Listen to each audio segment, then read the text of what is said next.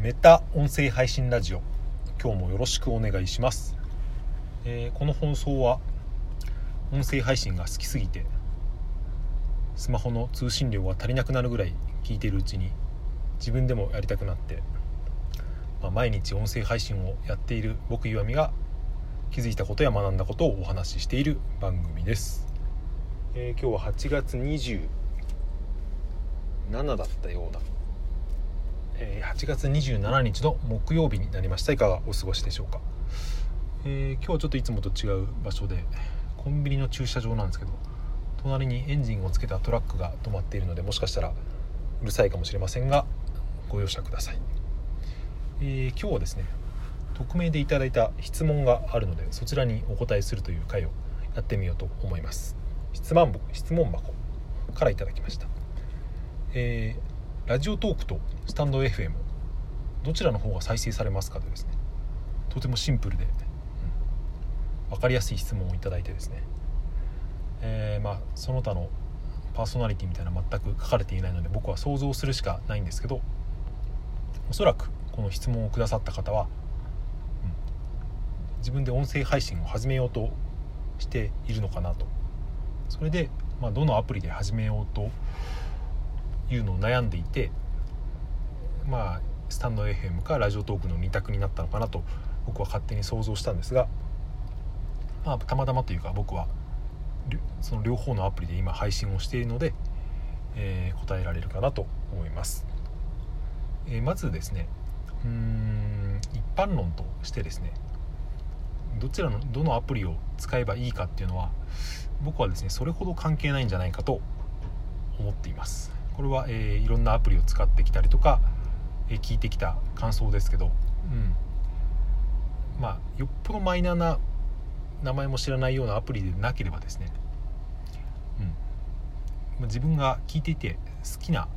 アプリで始めればいいんじゃないかも、ま特にラジオトークとスタンド FM の2択で比べたらですね、うん、どちらでも構わないと僕は思ってます。どっちも人いっぱいいますし伸びてますし。使いやすいので、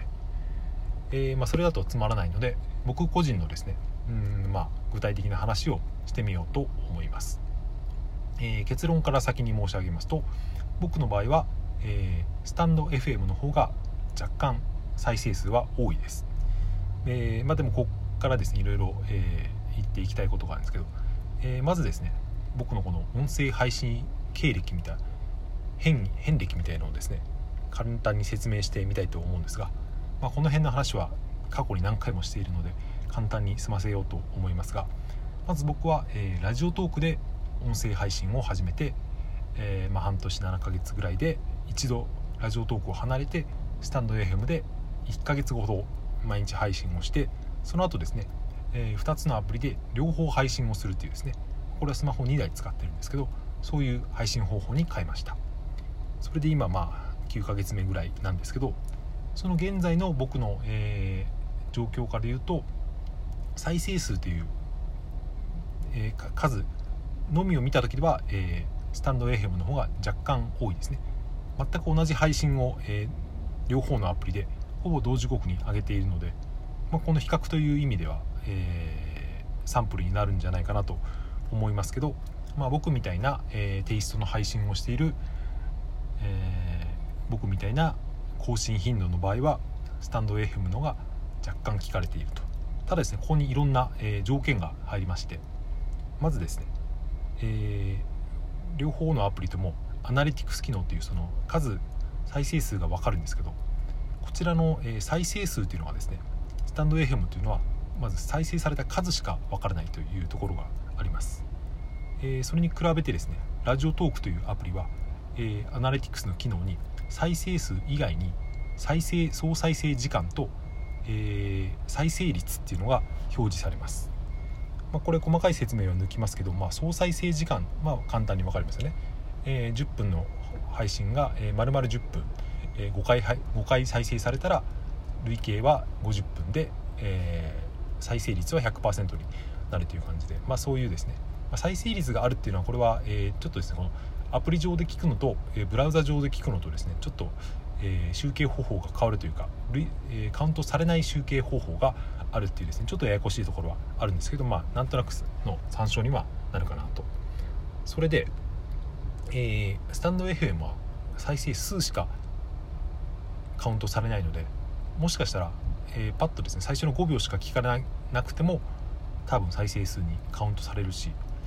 あとですねこれは僕じゃなくて、まあ、僕の妻が言ってたことなんですけど、うん、これ自分で聞いても再生数増えるんじゃないのって言ってたんで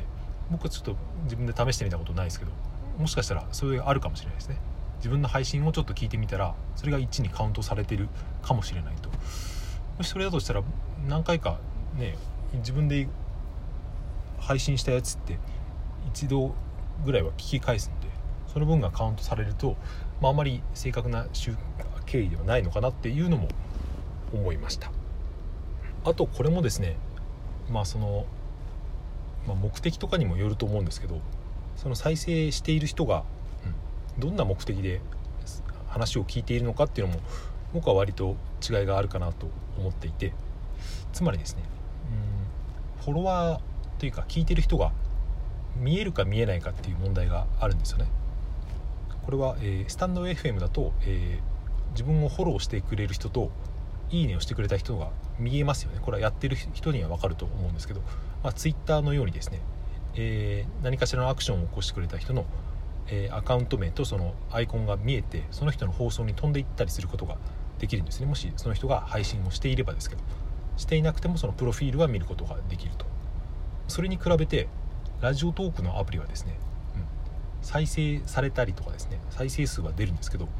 誰が自分の配信を聞いてくれているかフォローしてくれているかとかいいねを押してくれたのが誰かっていうのが全く見えない構造になっているんですよね、うん、これもしかしたらスタンド FM しか知らない人が見たらええー、って思うかもしれないんですけど僕は最初こっちから入って入ったのでラジオトークのがなんかこれがデフォルトなのかなって思っていたけど両方知ってみると結構これはですね、うん、奇抜な何て言うかあれかなというふうにも思います、まあ、そこは言ってももともとの音声配信の起源っていうかですね Apple Podcast とかですね Podcast も多分自分の配信、えー、フォローフォロワー数とかフォローしている人の、えー、て言うんですかね内情っていうのは知れないと思うし多分使ったことはないですけどボイシーも、うん、誰自分のフォロワーの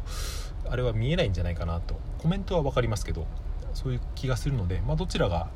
一般的かっていうのは、まあ、それは半々なのかなとその会社の、えー、狙いというか設計によるのかなというふうに思いました。まあえー、でそれで考えてみると、まあ、スタンド FM は、えー、自分の配信を聞いてくれたりとか、えー、聞いてくれるのは分かるんですけどフォロワーと「いいね」とかコメントするのがですね、え見えるので特にそのコメントをするのはですねその他の聞いている人にもそのコメントをしている人が見えるようになるのでまあうがった見方になりますけど自分の配信を聞いてほしくて、えー、いいねをしてみたりとか書き込みをコメントを書き込んでみたりする人がいないとは言い切れませんよね。多分僕は、うん、そういう人なかなか結構いるんじゃないかなと思ってますけど、まあ、僕の場合は、うん、この人は完全にその俺の配信を聞くよりはなんか自分のことを聞いてくれっていう感じでコメントしてるなって、まコメントはないか、うん、フォローとかしてくる人は基本的にスルーしてますけど、うん、だまあ僕がフォロー返ししてるのは大体そうですね。自分でも聞いてみようと思ったっていうですね。まあだからコミュニケーションツールとして音声のコミュニケーションとしてスタンド FM を使うのかっていうことだし、まあ、ラジオトークの場合は単純にですねその誰が聞いてるかそのなんか忖度みたいのをする必要はないので、まあ、ラジオトークでいっぱい再生されてるですね、えー、音声っていうのは、うん、間違いなくそのお話として面白いっていうところがあるので、あ、そこは、えー、カラーの違いなのかなということを